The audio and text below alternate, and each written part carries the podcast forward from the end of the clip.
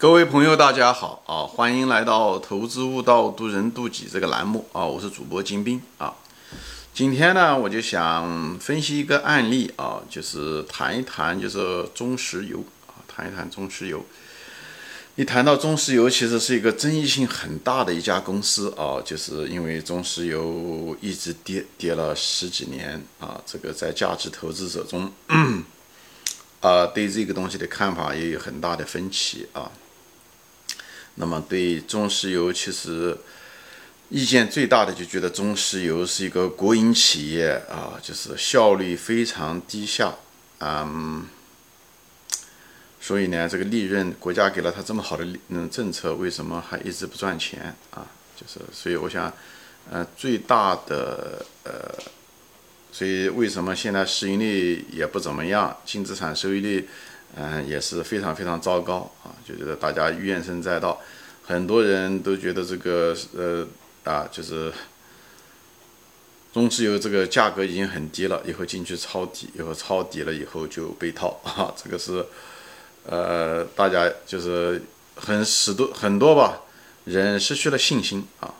所以不断的抄底，以后又被迫卖出，以后不断的抄底啊，就是没有被卖出的，现在也是。呃，牢骚满腹 啊，就是这样子。那么我现在呢，就谈一谈我对中石油的看法啊，对中石油的利和弊看法。呃，不买中石油的，或者是看空中石油的，对吧？有两个主要原因，一个就觉得新能源从外部条件、从需求的角度来说，呃，人们新能源会代替这些呃石油啊、呃这些啊，就是这些。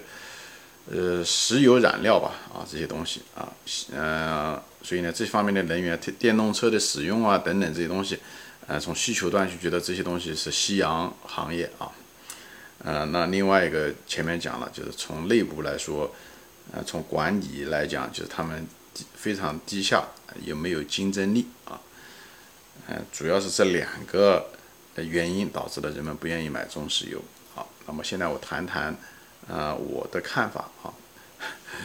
嗯，我认为我的看法其实对将来的这个中石油未来啊，嗯，后面二十年，我认为中石油的呃使用量不会再减少，还会再增加啊。什么原因呢？我分享一下我的看法啊。因为现在中国传统的这个能源啊，就是使用的来源，其实百分之六十到七十是什么呢？是煤炭。而中国因为环境问题，是肯定要把煤炭给它代替掉的啊，煤炭给它代替掉。但是呢，这个能源使用量，中国能源使用量这个体量又这么大啊，这么大，所以呢，就是其实是很难用什么所谓的再生能源、干净能源，什么太阳能啊、风能啊，对不对？核能嘛，它有安全性的考量，嗯，那么太阳能和风能其实受地域。和稳定性，对吧？它并网本身就是个问题。以后，呃，太阳能怎么说呢？它这个制板也好，这些东西虽然成本降下来了，但是它往下它也有一定的瓶颈，就是成本的瓶颈。而且太阳能占地面积那么大，中国的其实土地资源其实是很匮乏啊。那大量的土地资源很廉价，那都是在西北地区。那么如果在那边产生，对吧？就是。太阳能对吧？产生的这些能量，但是要输到这种对太阳能需要的地方啊，嗯，在东南角这一块，长三角也好，还是珠江也好，这个在这中途失去的能量也是很吓人的啊，就是大多数的能量都会消耗掉，那么这成本其实也很高啊，所以这就是，而且风能本身就不稳定，对吧？太阳能其实也不稳定，受这个雾霾的天气也好。空气的洁净度也好，湿度也好，等等这些东西啊，这个太阳能面板本身也需要维持，所以等等这些东西，我不认为太阳能会成为一个主流的一个能源的，在在可见的未来，我不认为可以建呃弄到，否则会占量大量大量的地方啊，所以呢，我本人至少三十年之内，我看不到太阳能或者风能会成为一个主要能源。呃，那么有很多人说，那现在很多人都有电动车了，对吧？这是肯定的啊。中国以后将来未来的这个电动车，呃，大街小巷啊，都会是电动车。但是我正好跟大家相反，我认为电动车的产生反而会更加进一步的增加对中石油的需求，因为中石油最大的一个产品就是主要的产品，实际上是像是天然气啊，嗯，所以中国本身这个煤炭这一块占百分之六七十，这么最大的能源中最大的一块将会被天然气替代，就是所谓的清洁能源嘛，或者半清洁能源啊。至少煤炭会被代替，所以谁来代替煤炭？那唯一的能够充当这个重要角色的就是天然气。所以呢，我认为呢，就是哪怕就是代替天然气这一块，那些煤炭企业也许都会死掉啊，或者是那块缩小，但是中石油的产品会代替它。所以这个成成长空间是很吓人的啊！现在天然气和石油很可能就只占了个百分之二十啊，那么以后将来再那再代替那百分之六十的话。那至少要涨三倍，这是一方面。另外一方面呢，这个所谓的新能源用电，其实电最后也是通过燃烧，对不对？燃烧石油啊，燃烧天然气啊产生的。而燃烧石油和天然气的时候，要如果人们用电能的时候，它这个中间是有个损耗，是一个能量转换的一个效率，所以很可能本来如果用直接烧石油的时候，比方说汽车，对不对？那么就一家人就可以了。那现在为了让这个汽车能够跑，用电能跑的时候，很可能用两家人，因为这两家人要把转换成电啊，对不对？损耗百分之五十啊，以后变成电，电才推动这个车，那么也是跑那么多啊。比方说说一家人能跑个我也不知道多少五公里啊，啊，对吧？是吧？那么原来的时候可能一家人直接烧油的话，或者烧气的话，可能就是哎。呃，一家人就够了，跑五公里。那么现在呢，需要两家人，因为这两家人在电厂里面转换成电以后，储在电池里面，或者是输送到某一个地方，这中间无论是输送还是油啊或者气到电的转换，都是在损耗着能量啊这些东西。所以我认为对这种的需求会增加，所以新新能源的电动车会增加这个需求。那么另外一块就是。代替传统的煤炭这个非常脏的这种能源，所以呢，最后的时候，我认为最近这二十年到三十年，很可能中石油的产量会在增加，也就是它的营业收入会增加，啊，正好反过来啊，所以我我对新能源，我不认为新能源的使用就是所谓的电电动吧，电动车的使用对呃，或者是国家用清洁能源的对中石油是一个利好的消息，而不是一个利空的消息，好，这是一方面。那另外一方面呢，就是从时机的角度来说呢，其实买入中石油就是从市场的角度来说，我觉得是一个很好的时候，因为大家都是因为热衷于对新能源的期望，所以这时候就，对吧？比较看空这个传统能源，也就是 这个中石油呃的油和气，实际上这是一个逻辑上的一个误区，我前面已经解释过了啊，这个能量的转换。嗯，电的需求最后还是需要油和气，所以这个是方面，这是一方面导致了中石油的价格比较低，也就是市场的偏好不不看重。另外呢，本身石油的价格就比较低，石油的价格的低就导致了呢，就中石油的就是这个净资产啊在减少，就是因为它的。它的净资产，它特别是石油的储量等等这些东西，它标价是按照现在的价格，其实当下的石油价格，所以现在的石油价格还是偏低，当然不是最低，但也是偏低，所以它的净资产说白了是被低估了，呃，对，它还是那么多容量的油，那么多气在地下，只是因为现在当下的市场比较低，所以呢给它标价呢标的比较低，那么净资产实实际上就是标价乘上它的储量，对不对？所以储量还是那么多，但是。看上去净资产低了，就是因为价格的原因，所以这个东西实际上也导致了它净资产被低估啊。第三个原因呢，就是疫情啊，就是疫情经济不好，大家对油的需求嗯不高，所以对未来的经济也不看好，所以也导致了大家对这个中石油的啊价格也比较低。所以从市场的角度来说，这三个新能源、石油价格偏低、疫情等等这些东西会导致了这个。对中石油实际上是创造了一个这些这些市场的因素吧，这三个主要的市场的因素也是让中石油进一步的走低的原因。所以我们前面说了，啊，这个就是市场先生给你提供了一种某一种机会，给你一个任何一个被低估的一个机会，都是一个很好的一个机会，因为疫情终归会结束啊，人们的生活终归会恢复正常啊，嗯，所以呢，我觉得这是一个短暂的一个机会。这些我所有的这个观念都是仅供参考啊。那么还有人说，就是这个，呃，中石油就是买了这个固定资产很多啊，就是这些。其实中石油的主要的固定资产，你如果看它的年报的话，你能够看得到，它百分之七十以上的固定资产实际上是它的炼油厂和管道，而不是所谓的卡车啊这些东西啊。嗯，所以它这一部分其实占的比例非常非常大。而炼油厂是很赚钱的啊，国家本身就限制炼油厂的建立，以后那个油管道其实一用可以用很长很长时间，啊，它呢，但是呢又要折旧，所以呢固定成本看上去，呃，就是像当时的时候你要看的时候，哎，它是影响了市盈率，影响了利润，但是给未来却增加了很多的利润的空间，这个。听上去你一点觉得那个啊，就你的成本是固定的，但未来的利润很可能是不断增长的。打举个例子，大家就清楚了。比方说，你买在上海买个房子，或者是建了一家酒店，对不对？你那个酒店当时建的时候可能很贵，比方说一一个亿才把那个酒店建起来，对不对？看上去很贵，又贷款还得要付银行利息等等。但是你这个成本就是一个亿啊，对不对？你的按揭就是固定的，就这么多了。等你把贷款付完，你把它建起来。你那个酒店的房价每年是可以提升的啊，当然，前提是你那个产品，你那个服务是一直有人用的，对不对？就是你的酒店一直能租出去，很可能你的租金是不断的在增加的，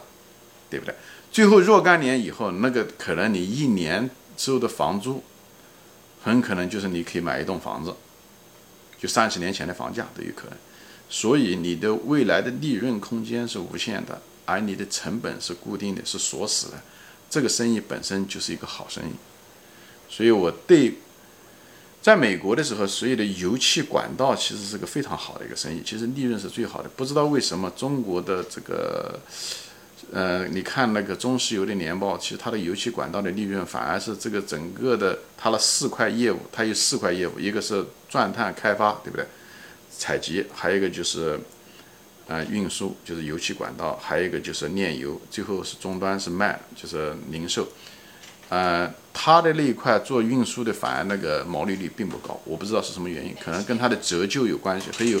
还有可能一些政策有关系啊，这地方我不清楚。但是美国这种自由市场，很显然，油气管道这这种是整个的油气产业链中，其实最挣钱的那一块是他们，因为坐地分钱啊，坐地分钱。他们就像一个商铺一样的，就是你要是有有商品，你就从他那里过，对，就是这样的。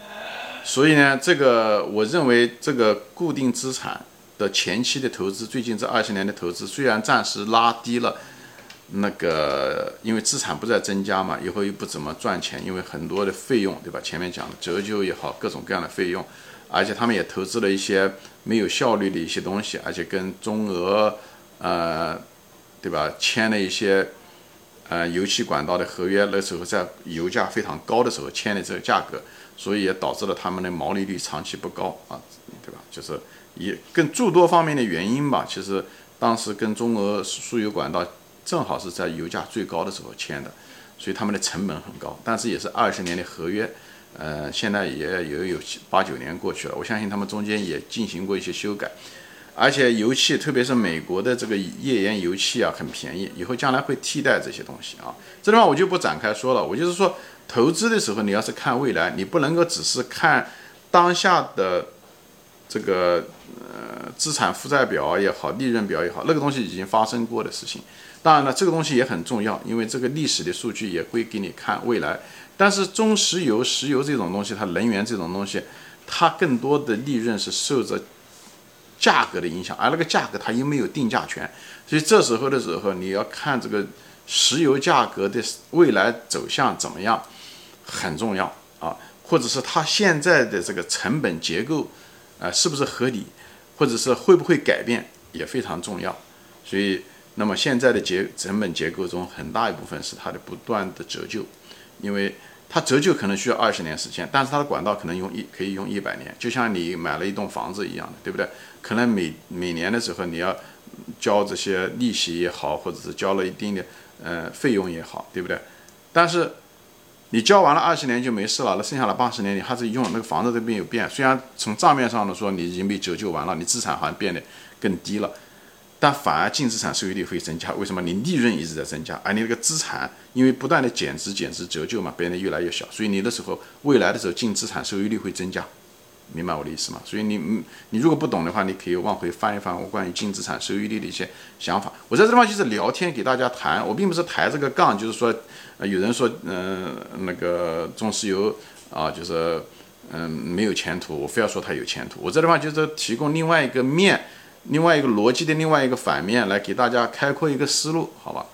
还有中石油最主要的是前面说了一个，它本身产品是周期性的，所以它价格有周期，就导致了它利润有周期，以后导致了说白了就是什么呢？就是市盈率在不断的改变中啊。那么市盈率它不断的在浮动中啊，那么价格石油价格一低，它的市盈率就会不好，因为它利润低。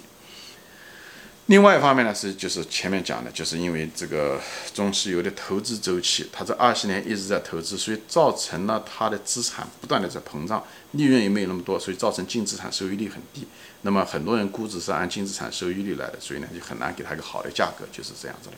但是未来这些折旧都会完的啊，它如果建完了，像高速公路一样，它建完了以后，它不需要再老是投资那个高速公路了。但是那个高速公路后来它是一直可以收这个高速公路费的，而且费用还可能还会再增加，所以这个东西是一个很大的一笔嗯生意。当然了，这一部分也被剥离了，这本资产也被剥离到新成立的国家的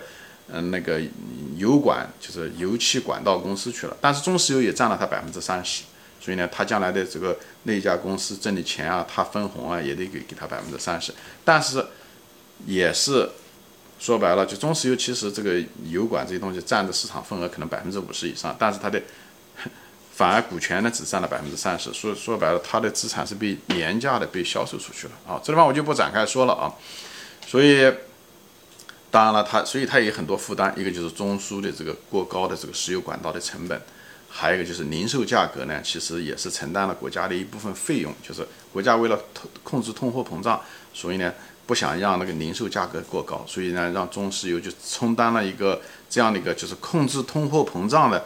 呃，一个角色。所以呢，价格上不去，这也就是限制了中石油的利润。嗯，同时呢，就是这也是为了说白了一种补贴吧。一，你可以说是控制通货膨胀，你也可以说把这个石油的价格降低下来，来补贴各种各样的产业，对不对？因为所有的人公司基本上都需要交通嘛，对，大家都得开车。货车也好，是不的，柴油也好，汽油也好，都得用。如果，所以中国的其实汽油的价格其实比那个欧洲要便宜很多啊，当然比美国要贵。那那看它跟美国它跟嗯那个性质不一样，因为美国它是一个产油大国，所以它价钱便宜啊，所以它自己产油产气。中国是一个缺油的大国，所以中国可比性是跟欧洲比。很显然，中国的油价、汽油价格比欧洲要便宜很多啊。所以呢，为什么便宜这么多？中国又不产油，那么一定是在这个国国执执行的国家的意志，就是说白了就是补贴，这个方面是实际上是限制了中石油的很多的价格。如果将来价格如果是放开的话，啊，我反而认为中石油的利润会增加。虽然竞争会更厉害，虽然国企效率比较低，但是整个价格起来的时候，它它会挣很多钱，因为它效率再低，它也不会把这个工资涨到天上去的，好吧？今天就说到这里啊，谢谢大家收看。